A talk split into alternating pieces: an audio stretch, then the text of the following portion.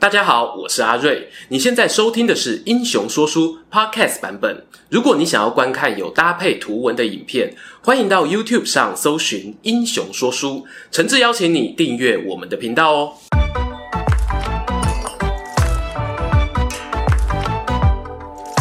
Hello，英雄说书的观众朋友，你们好，我是说书人阿瑞，替大家带来精彩的英雄故事。上一回啊，我们讲了斯巴达三百壮士血战温泉关，其实呢，心里有有一点意犹未尽啊。关于斯巴达这一个粗暴有力、看似充满 man power 的民族，到底是怎么炼成的？上一支影片呢，碍于篇幅我没有聊到的部分，给大家啊龙后一啦，来跟各位聊聊啊，希腊胖虎斯巴达城邦的强大之谜。虽然这么讲呢，稍显武断，但我个人啊还是很相信斯巴达最初的发展与他们的地理环境有密不可分的关系。希腊呢原本就多山多丘陵，而斯巴达主城的位置落在波罗奔尼撒半岛的拉克代蒙地区。我们从地图上我会发现这一块地区呢，东边与南边是大海。北边是绵密的丘陵，西侧呢则有高耸的泰格托斯山。这座山峰啊，高度是夏天会积雪的那一种等级哦。在这样的天然屏障保护下，斯巴达呢可以维持着适度的独立自主，却不至于呢完全跟其他城邦断了联系，堪称啊是有点独又不会太独。非常适合种田发展，因此呢，我才会在上一支影片提到，农业对于这个城邦初期累积国力非常重要。尽管呢，后人对他的印象是一个军事强权。斯巴达是从何时开始摇身一变成为让隔壁同学闻之色变的胖虎呢？如果看过我们特洛伊木马屠城记的那一支影片，你一定记得，当时啊，特洛伊国王小王子帕里斯曾经到过斯巴达城参访，两国文化交流嘛，总是要带一点伴手礼。结果呢，帕里斯离开时就顺手把城里头最有名的美女海伦给带走了。哎，顺带一提，海伦的老公呢是当时的斯巴达国王。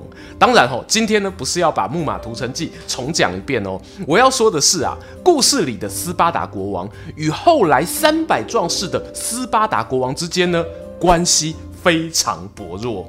虽然我们能在拉克代蒙地区呢找到海伦与她老公的坟墓遗迹，可是你也会发现墓地周遭啊有不少断垣残壁，那些呢恰恰是这对夫妻当年居住的宫殿。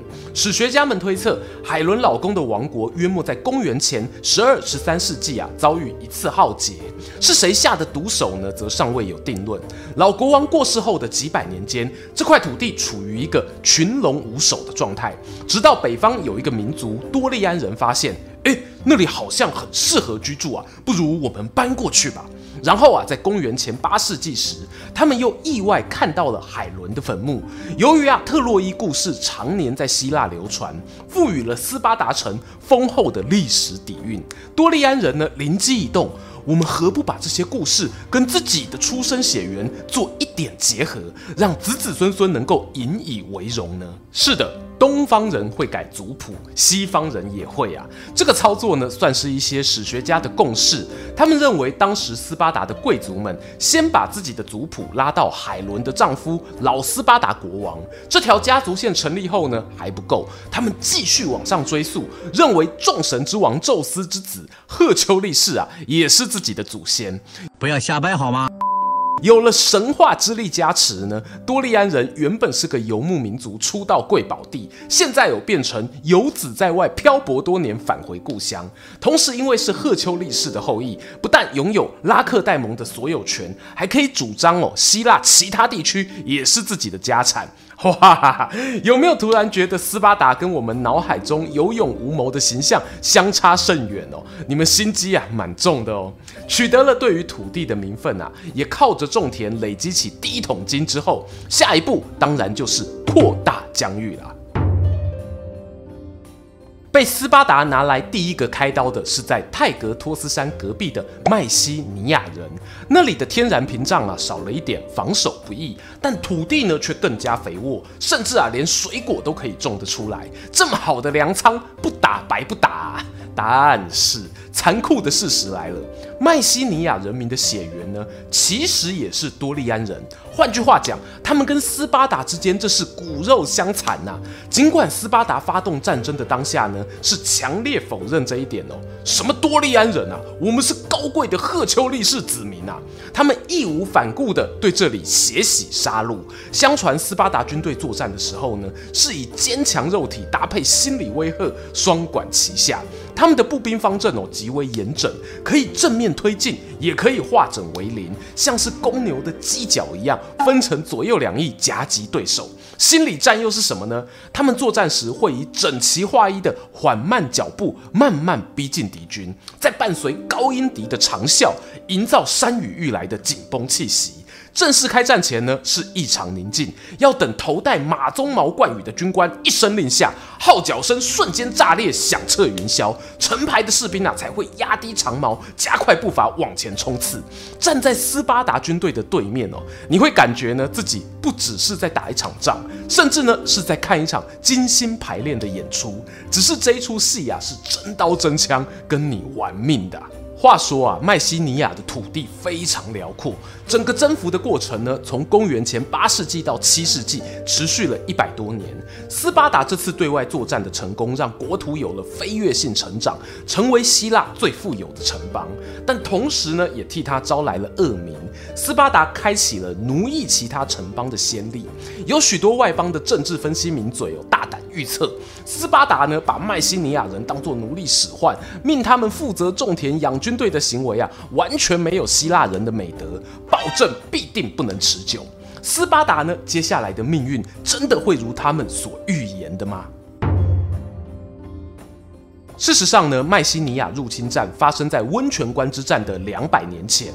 换句话说，这种以战养战的模式，并没有让斯巴达快速衰退，反而呢是逐渐爬上神坛。这中间究竟有什么魔法？难道真的是希腊众神显灵庇佑吗？我个人哦，从手头上的资料去推测，认为斯巴达维持强盛的原因啊，很可能是来自于进行了一次社会阶级制度的改革。透过战争取得的新土地，虽然能够快速带来巨大财富，但当时呢，斯巴达国内有原本就有贵族与平民的阶级区隔，老百姓跟贵族都是会上战场的，大家都是冒着同样的生命风险，结果打胜仗赢来的农田，大部分都落入贵族之手，心里呀、难免产生浓浓的不平衡。幸好有个贵族跳出来做出改变，据说他是某位斯巴达国王的叔叔，名字叫做吕库古。他的改革政策啊有三大重点：扩大斯巴达人的定义，避免贵族铺张浪费，教育平民恪守职责。首先说说扩大斯巴达人的定义，在还没有取得麦西尼亚的新土地之前，原本在斯巴达城邦中的平民哦是没有办法拥有土地的，这会让他们呢对于阶级翻转失去信心。反正我再怎么努力也没用啊。于是呢，吕库古开启了一扇窄门。如果平民呢参与了斯巴达的教育训练，就能够享有机会透过战功赢得土地所有权。当然啦，那个训练呢，就是为了将你训练成一位战士而精心打造。大家熟悉的斯巴达教育，只要通过课程呢，不但哦社会地位大幅提升，未来年纪啊超过六十岁退休后，甚至还有机会参与长老会议。这是一个结合立法与司法功能，甚至能将国王定罪的议会。哎，对，他们退役年龄啊设在六十岁哦，有点老哦。不过啊，年轻的男性公民也不用太担心。如果年满三十岁呢，你也可以参加月圆之夜举办的国民会议，在其中啊讨论外交啊战争的政策，还能够选出最多五名的督政官，他们会随国王啊征讨四方，也能够决定呢什么时候要召开长老会议。以上种种制度是怎么建立的呢？我们的老面孔希腊大师普鲁塔克认为啊，可能出自于吕库古假托太阳神阿波罗神谕所撰写的大公约，意义上有接近于当今的宪法之本。至于什么又是避免贵族铺张浪费跟教育平民恪守职责呢？他同样利用神话的力量啊，我们堂堂希腊众神后裔，每个人都要认清自己的社会价值。贵族不是生来就该享受奢侈生活，平民哦则有自己的岗位要坚守。透过这种仿佛宿命，但在传统封建社会很好用的理论，成功让富人与穷人之间呢达成一种微妙平衡。不得不说，从这些神话掺杂事实的记载，你可以发觉呢，吕库古如果活在现代，应该是个很厉害的政治家。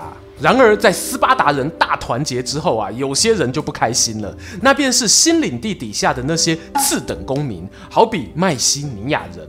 原本出身贫穷的斯巴达士兵，在赢得土地后呢，就可以指挥这些名为黑劳士的农奴帮忙耕种。然后他们继续往外扩张，土地越多，奴隶也越多，仿佛永动机的循环，让斯巴达哦乐此不疲，直到他们踢了铁板。伯罗奔尼撒半岛上的强大政权啊，其实不止斯巴达，在他们东北方的阿尔戈斯呢，就是一个不好惹的对手。而且哦，他们在创作家谱这一点上也很有天分啊。前头讲到呢，多利安人说自己的祖先是老斯巴达国王，阿尔戈斯人就说：“哦，我们的祖先啊是老国王的哥哥，怎么样，比你大。”哇哈哈，是可忍，孰不可忍哦。于是呢，斯巴达带领着改革后的大军尝试进攻，殊不知啊，阿尔戈斯的国土也不小，军事实力呢不容小觑。双方的第一次作战呢，斯巴达就吞下败仗。于是斯巴达退而求其次，我打不下阿尔戈斯，那我可以打我们两国中间的小国，当做前线据点啊。于是他把目标放在了泰格亚这块土地。吼，没想到吼，因是无米兼润贵，输了阿尔戈斯不打紧，连进攻泰格亚都遭到剧烈抵抗，甚至呢还有士兵沦为战俘，被绑上脚镣羞辱一番。But 斯巴达接下来做的事情啊，让我更能理解这个国家后来为何会强盛，证明了他们不是个傻傻往前冲、没有用大脑的民族。连续几场战争失利呢，斯巴达选择放下一贯擅长的军事武力，改走不战而屈人之兵。他们派出使者去对泰格亚表示啊。经过调查，贵国与我方一样，三百年前本一家，我们都留有老斯巴达国王家族的血脉，因此只要你们愿意臣服，我保证你不会变成像麦西尼亚人一样的黑劳士，而是可以跟我们一起共享斯巴达繁荣的果实。哎，听起来是不是有那么一点点的既视感呢？斯巴达不愧是传说中的强国啊！当斯巴达掌握了强大的军事，同时又学会柔软的外交之后，他们在伯罗奔尼撒半岛上的发展就更加不可阻挡了。时间呢、来到我们上支影片说的波西之战前，他们城邦的气势呢，已经凌驾于阿尔戈斯人之上，也是之所以有会代表前往温泉关迎战波斯大军的主要原因。但我们必须要承认啊，这世界呢，真的没有所谓完美的政治架构。吕库古当初设计出来的改革固然可以解决斯巴达作为军事强权快速扩张时的后勤补给问题，透过神话塑造出来的血脉相连，也能够凝聚全体国民的向心力。大家都是斯巴达人嘛。但这样的制度呢，无可避免的会带来鼓励仇外的心态。拥有斯巴达公民身份的人呢，多半会轻视。怀疑外邦人，而随着领土越来越大，贵族想要紧紧掌握手中的权力又变得更加困难。该怎么巩固王权，又不会失去军事立国的高效率，就成为哦他们必须处理的棘手问题。但很遗憾的是呢，像吕库古那样的强者啊，是几百年来才会出现一个的。后来的某位斯巴达国王，为了强化自己的领袖正当性哦，甚至组成了伯罗奔尼撒联盟，以盟主位子自居，朝着雅典周遭的城邦发起威胁。两强相争之下呢，也埋下希腊未来逐渐陨落的原因。哎，对了，这位国王的下一任啊，就是率领三百壮士中的里奥尼达。我看到这里啊，忍不住会想，其实斯巴达呢，在从传统部落封建社会演变的过程中，一度有比周围的城邦更早导入了公民代议的雏形。同时也让国家维持着战争机器般的简单暴力。这取决于呢他们精准的改革时机。如果在后来的领土扩张时期哦，他们也有机会做出二次改革，而非继续走在用武力当后盾威胁其他政权的霸者之路上，会不会是对斯巴达本身，甚至对整个希腊城邦都更好的一种选项呢？当然啊，这个问题深入讨论下去，还有涉及到我斯巴达国王与他们督政官间的各种政治斗争，其实相当复杂。推荐有兴趣的朋友可以翻翻这一本由远足文化出版、汤姆·霍兰著作的《波西战争》，内容相当浅显易懂，而且有趣，也是我两部影片的参考素材之一。听完今天的故事，不知道大家对于斯巴达崛起过程中的哪一段印象最深刻呢？欢迎各位在底下留言跟我们分享，也邀请大家不吝订阅英雄说书频道，追踪说书人阿瑞的 Instagram，我会在那边分享更多说书日常，期待和你们下次空中再见。喜欢今天的故事吗？画面右边哦，还有更多推荐影片可以追哦。诚挚邀请您动动手指订阅我们频道，打开小铃铛，选择接收全部消息，这对英雄说书的帮助非常非常大。如果你还想要给我们更多鼓励，也可以扫描加入会员 QR code，用每个月一杯咖啡的钱赞助团队创作更多好故事。我们下次见。